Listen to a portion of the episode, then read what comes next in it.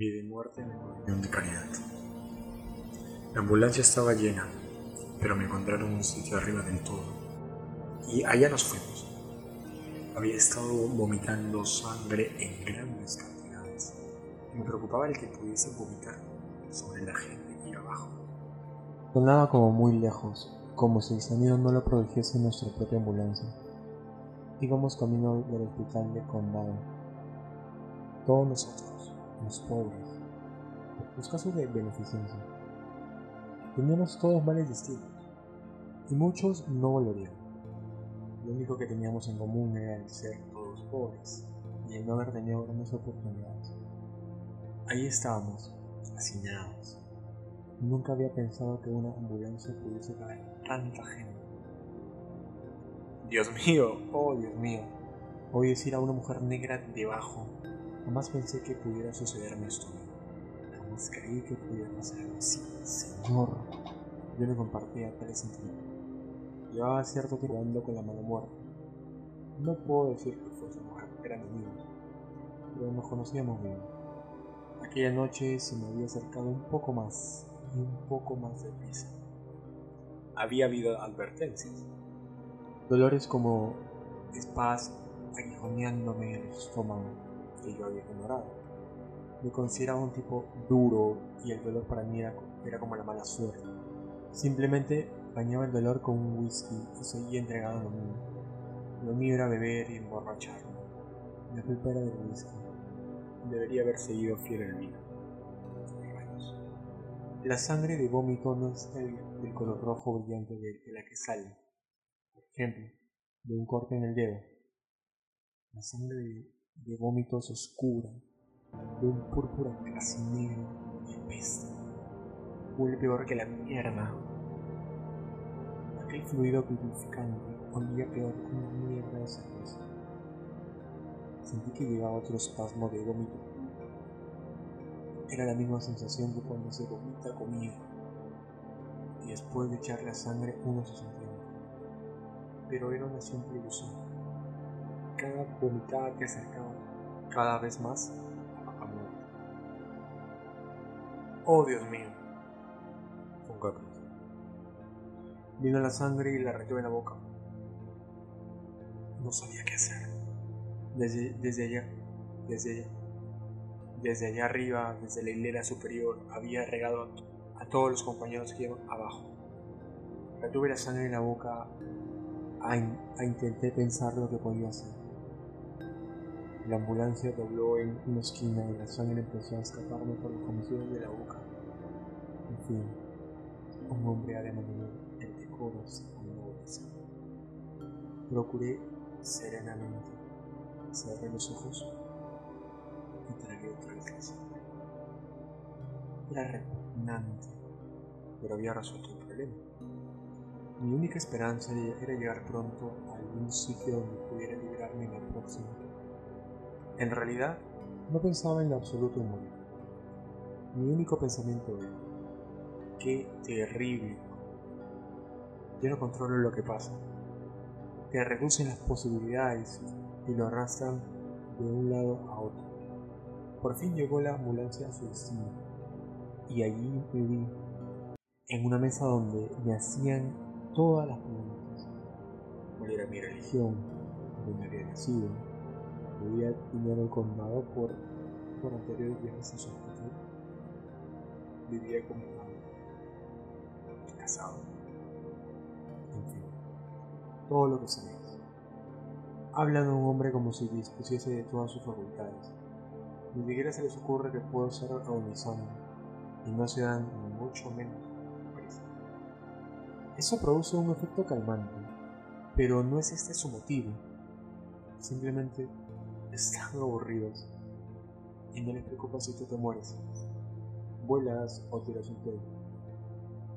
No, más bien prefieren que no tires un pedo.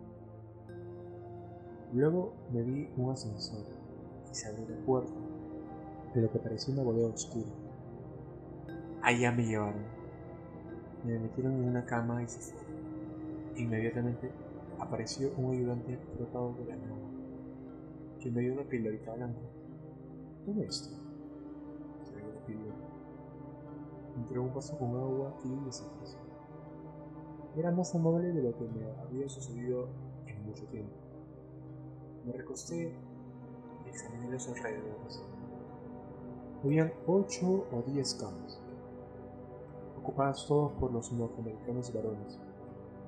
Todos teníamos una jarrita metálica de agua y un vaso en mesita de noche. Parecían limpias. Estaba muy oscuro aquello, hacía frío, y la sensación era de solo en una casa de apartamento. Había una bombillita, sin pantallas. Junto a mí había un hombre muy corpulento, viejo, de cincuenta y tantos. Era inmenso, aunque gran parte de la inmensidad era grasa. Daba la sensación de mucha fuerza. Estaba atado a la cama. Miraba fijamente hacia arriba, hablando hacia el techo. Y era tan buen chico, un chico tan lindo y tan agradable. Decía que necesitaba el trabajo y dije, me agradas mucho, muchacho. Necesitamos un buen cocinero, un buen honrado y sé distinguir una cara honrada, muchacho. Sé conocer a la gente. Trabajarás conmigo y con mi mujer y tendrás un buen puesto para toda tu vida.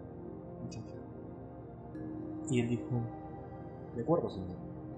Y parecía feliz de conseguir aquel trabajo. Y yo dije, Marta, tenemos ahora un buen chico. Un chico listo y limpio. No hará como los otros sucios hijos de puta. En fin, salí e hice una buena compra de pollos. Una compra excelente. Marta puede hacer grandes cosas con un pollo. Tiene un toque mágico con los pollos. Salí y compré 20 para este fin de semana. Íbamos a tener una semana excelente. Un buen fin de semana como aquel puede sacar 200 billetes de, beneficio limpio. El muchacho nos ayudó, incluso a preparar y cortar los pollos, lo que hizo en sus horas libres. Marta y yo no teníamos hijos. Estaba tomándole cariño al muchacho. En fin, Marta preparó los pollos en la parte de atrás. Los preparó todos. Teníamos pollos preparados de 19 maneras distintas. Como dicen, salía pollos hasta el culo. Lo único que tenía que hacer el muchacho era cocinar el otro material. Las hamburguesas, los filetes, etc.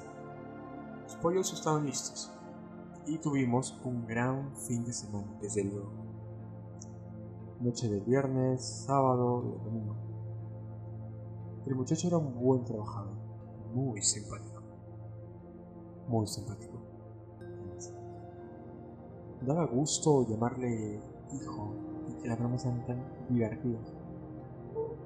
A mí me llamaba Cole Saunders y yo le llamaba. Cole Saunders e hijo, eso éramos. Cuando cerramos el sábado por la cuando cerramos el sábado por la noche, estábamos muy cansados, pero muy contentos. Habíamos vendido todos los pollos. El local se había llenado, la gente esperando. Nunca había pasado una cosa así. Cerré la puerta y saqué una, botella de buen whisky y nos sentamos allí, cansados y felices. A echar un buen trago. El chico lavó todos los platos y fregó el suelo. Bien, Cole Sanders. Bien, Cole Sanders. ¿A qué hora vengo mañana? Dijo sonriendo. Dije a las seis y media. Y cogió su gorra y. Es un chico magnífico, Marta. Dije. Y luego fui hacia la caja a contar las ganancias. La caja estaba vacía. Sí, lo que dije, la caja estaba vacía. Y la caja de puros con el beneficio de los otros dos días también lo había encontrado. Un chico tan majo y tan limpio, no lo entiendo. Le dije que podría tener un buen puesto de trabajo para toda su vida. Eso le dije. Veinte pollos. Marta realmente sabe lo que es un pueblo. El muchacho. El muchacho, aquel cabrón de mierda, se escapó con todo el mundo. Ah, aquel muchacho. Luego se puso a gemir. He oído llorar a mucha gente, pero no había oído llorar a nadie así. Se incorporó forzando las, las ligaduras que estaban en la cama y empezó a gritar. Parecía que iba a romper todas las ligaduras. Toda la cama rechinaba. La pared nos lanzaba de rebote el chillido. El hombre sufría terriblemente. No era un grito breve. Era un grito largo, largo, y seguía y seguía. Por fin cesó. Los ocho o diez norteamericanos varones enfermos, tumbados en nuestras camas, saboreábamos el silencio. Luego empezó otra vez. Era tan buen muchacho que me gustaba su aspecto. Le dije que podría tener un buen puesto de trabajo ahí para toda la vida. Hacía aquellas bromas tan divertidas, era agradable tenerla allí. Salí y compré 20 puntos. 20 puntos. Un fin de semana bueno puedes sacar 200. Tenemos 20 pollos. El chico me llamaba Colzano. Me incliné hacia un lado y vomité en el suelo una bocanada de sangre. Al día siguiente, apareció una enfermera me cogió y me acompañó hasta una litera de ruedas. Yo aún vomitaba sangre y estaba muy débil. Me llevó en la litera al ascensor. El técnico se situó detrás de su máquina. Me pulsaron en el vientre y me dijeron que esperase. Me sentía muy débil. Soy demasiado débil para guardar. Vamos, vamos. Estés ahí, dijo el técnico. No creo que pueda, dije. Aguante. Poco a poco. Poco a poco fui dándome cuenta que empezaba a caerme la espalda. Me caigo, dije. No se caiga, dijo él. Estése quieto, dijo la enfermera. Me caí de espaldas. Tenía la sensación de estar hecho de goma. No sentí nada al tocar el suelo. Me sentía muy ligero. Probablemente lo estuviese. Casera, dijo La enfermera me ayudó a levantarme y me aguantó contra la máquina con aquella aguja de la barriga. No puedo sostenerme, dije. Creo que estoy agonizando. No puedo, sos no puedo sostenerme. Lo siento, lo siento, pero no puedo. Aguante firme, dijo el técnico. Aguante usted ahí. Aguante ahí, dijo la enfermera. Sentí de nuevo que caía. Lo siento, hijo. Hombre, por Dios, ¿qué hace usted? gritó el técnico. Ya he toreado dos películas y esas malditas películas cuestan dinero. Lo siento, dije. Fuera de aquí, dijo. La enfermera me ayudó a levantarme y me colocó otra vez en el Agaviando, me arrastró otra vez a escaleras. Me sacaron de aquel sótano y me pusieron en, una sala grande, muy grande. Había allí unas 40 personas agonizando. Los cables de los timbres estaban desconectados.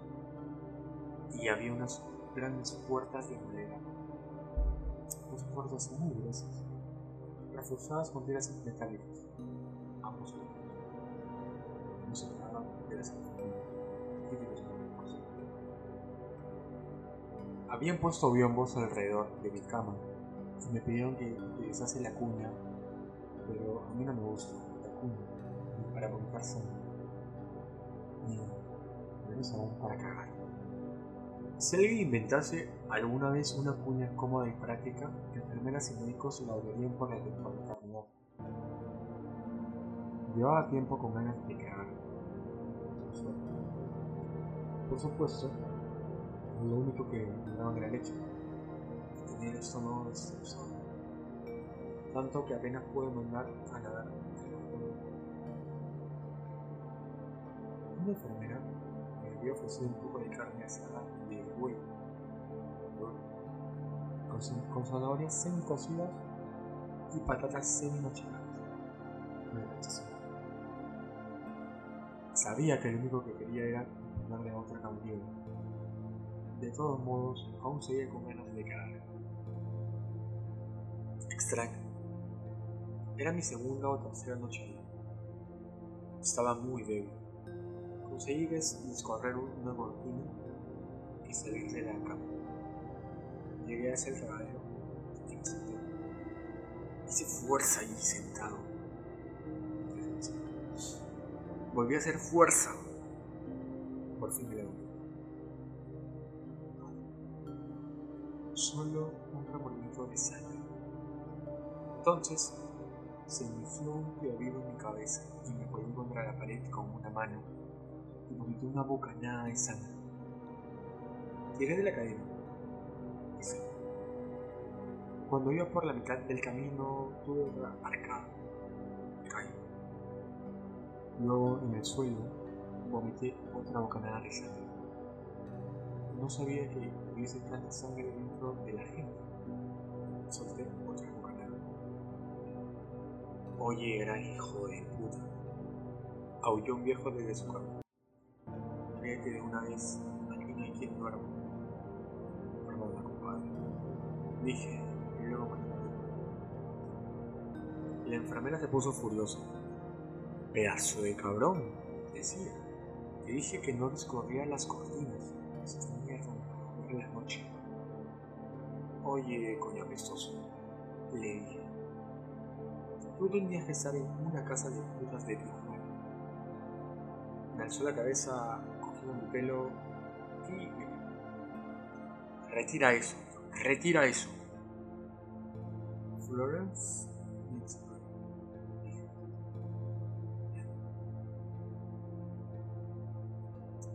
Me soltó de la cabeza y salió del cuarto. Era una dama con auténtico espíritu y auténtico fuego. Eso me gustó. Me revolqué mi propia sangre, manchando la, la bata. Eso le hice. Florence Necker volvió con otra sádica y me pusieron en una silla la arrastraron hacia mi cama. Basta ya de ruidos, dijo el viejo. Tenía razón. Volvieron a meterme en la cama y Florencia volvió a cerrar la cortina. Ahora, hijo de puta, dijo, no salgan aquí porque si la próxima vez. Chúpame, dije. Chúpamela antes de ir. Se apoyó en la cabecera y miró la cama. Una cara muy franca. Atrae alguna sombra. La enfermera tenía unos ojos grandes y apasionados y los clavó los míos. Levanté la sábana y así la bata. Escupió en la cara y luego se fue. Luego apareció la enfermera jefe. Señor Bukowski dijo, no podemos darle sangre a usted. No tiene usted crédito de sangre. Sonreí. Venía a comunicarme que era un infarto que me moría. ¿De acuerdo? ¿Quiere usted ver al, sac- sacerdote? ¿Para qué? En su ficha de ingreso dice que usted es católico. Lo puse por poner algo. ¿Por qué? Lo fui. Supongo ninguna. Siempre hacen un montón de preguntas. ¿Está usted ingresado como católico, señor Bukowski? Oiga, me resulta difícil hablar. Me estoy muriendo. ¿De acuerdo? De acuerdo, soy católico. Si ese es su gusto. No podemos administrarle nada de sangre, señor Bukowski. Escuche, mi padre trabaja para el condado. Creo que me tiene un programa de salud. Museo del Condado de Los Ángeles. Se llama Señor Henry Bukowski. Me odio. Comprobaremos eso. Algo pasó con mis papeles mientras yo estaba arriba. No había un médico hasta el cuarto día. Y por entonces descubrieron que mi padre, que me odiaba, era un buen tipo, que, tenía un trabajo que tenía un hijo borracho agonizante sin trabajo. Y el buen tipo había dado sangre para el programa de sangre. Así que cogieron una botella y me la sirvieron. Trece puntas de sangre trece de glucosa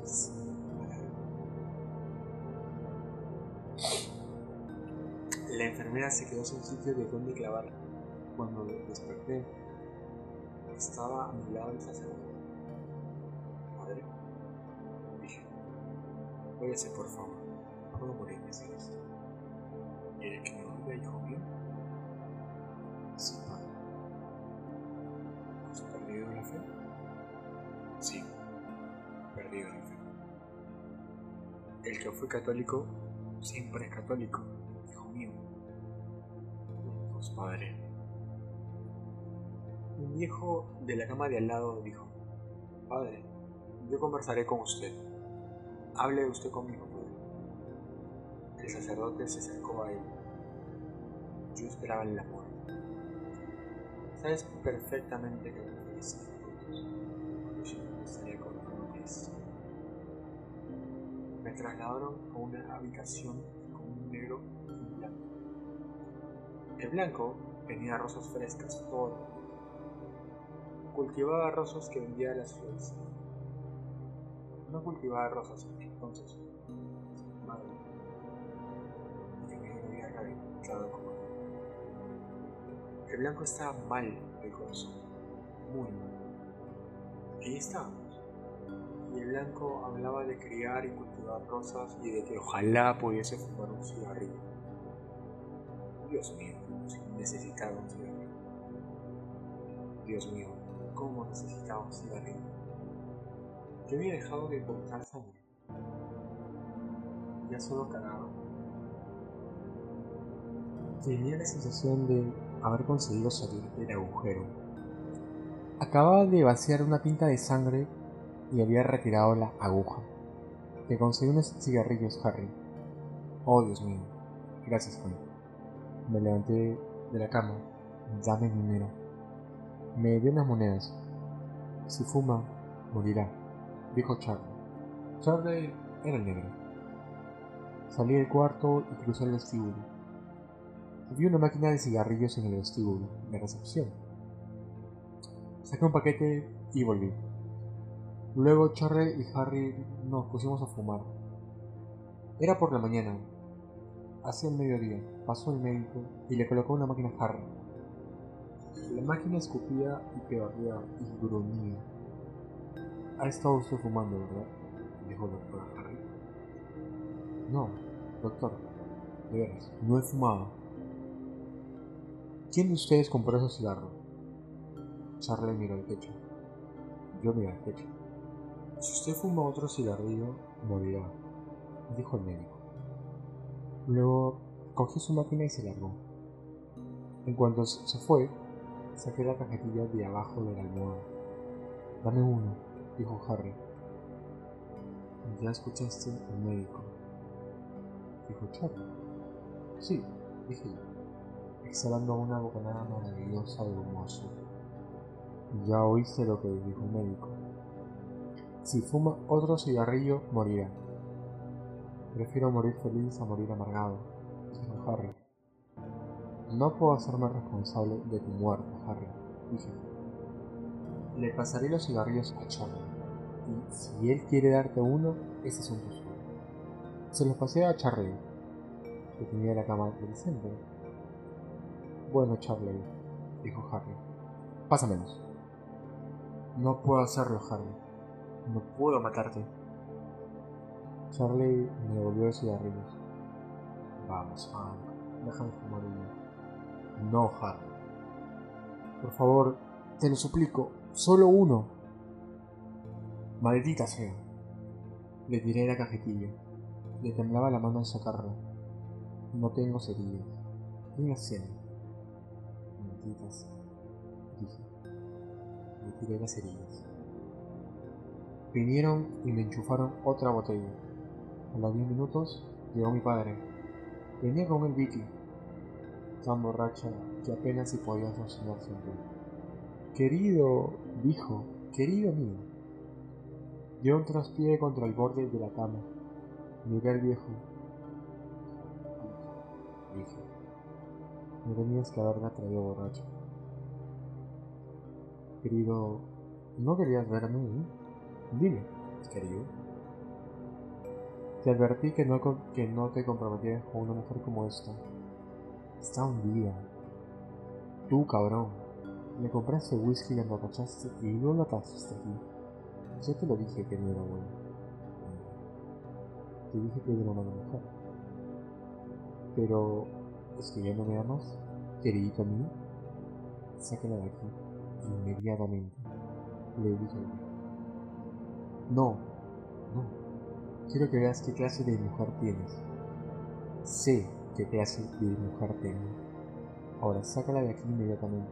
O si no, te juro que me arranco esa hoja del brazo y te la clavo en el culo. El viejo se le llevó. Derrumé mi almohada. Es guapa, dijo Harry. No sé, dije. No sé.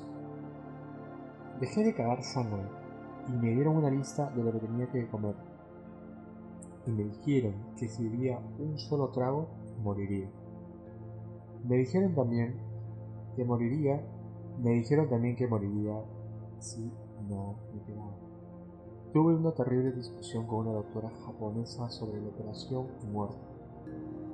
Yo había dicho, nada de operación, y ella salía ahí en un culo furioso. Harry aún se había ido cuando me fui. Me escondido en los cigarrillos. Salí a la, claridad del sol para ver cómo era. Estaba muy bien. Perfectamente. Pasaban los coches. La acera era tan acera como la vida sido Dudé entre coger un autobús y probar a llamar por teléfono a alguien para que viniese a recogerme. Entré a llamar por un teléfono en alquiler. Primero me senté. Fumé un cigarrillo. El encargado se acercó. ¿Cómo va esa vida? Me preguntó. Como siempre. Dije. Se fue. Eché cerveza en el vaso y luego miré el vaso un rato. Y luego me bebí la mitad de un trago. Alguien echó una moneda en el tocadiscos y un poco de música. La vida parecía algo más agradable. Mejor. Terminé por fin aquel vaso me serví otro y me pregunté si aún se me salía el. Eché un vistazo al hice lo mejor que hacer. Alcé el lazo y